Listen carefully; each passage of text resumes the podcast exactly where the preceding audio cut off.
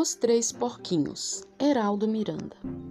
De repente, o lobo avistou uma casinha de palha, com cheiro de porquinho fresquinho. Porquinho, porquinho, abra esta porta ou eu a derrubarei. Vai embora, seu lobo, que a porta eu não vou abrir. O lobo então encheu o peito de ar e deu um sopro bem forte e a casa do pobre Linguicinha voou pelos ares. Linguicinha fugiu bem depressa para a casa de Salsicha e avisou-lhe que o lobo estava vindo atrás dele. Oba! Agora, ao invés de um, terei dois porquinhos para comer. Abra logo esta porta, seus porquinhos, ordenou-lhe o lobo, lambendo os beiços.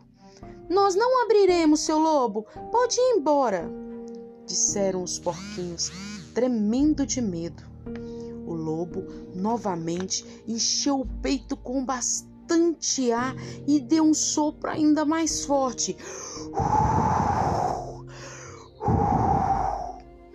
E a casa de salsicha voou pelos ares. Só se via madeira voando para todos os lados. Linguicinha e salsicha, que sempre estavam tão cansados, correram de vento para a casa de Torresmo.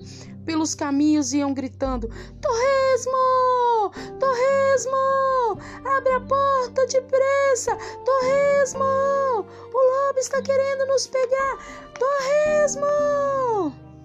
Torresmo abriu a porta assustado e deixou os irmãos entrarem. Então disse: Pode deixar, que aqui esse lobo não terá vez. O lobo chegou todo feliz, pois agora, em vez de dois porquinhos, teria três suculentos porquinhos para comer. E o lobo pôs-se a gritar: Abram logo essa porta! Vocês sabem do que sou capaz!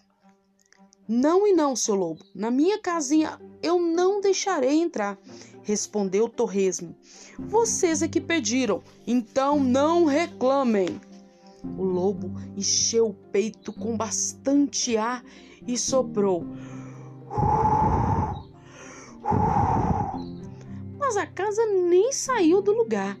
Então encheu novamente o peito com mais ar e soprou. E nada da casa ir para os ares. Viu, seu lobo? Aqui você não entra, disse Torresmo. O lobo, cheio de raiva, tentou entrar na casa de outras maneiras disfarçou-se de carteiro, mas não conseguiu enganar Torresmo. Tentou convencê-lo de que desistiu. Convidou-lhe para pegar maçãs em um pomar bem perto, mas Torresmo, que não era bobo, não caiu na conversa do lobo. A raiva do lobo foi aumentando, aumentando, e ele viu uma chaminé e decidiu descer por ela. Só que ele não contava com a esperteza de Torresmo o lobo foi descendo, foi descendo, foi descendo e. Tibum! Caiu dentro de um caldeirão cheio de água fervendo.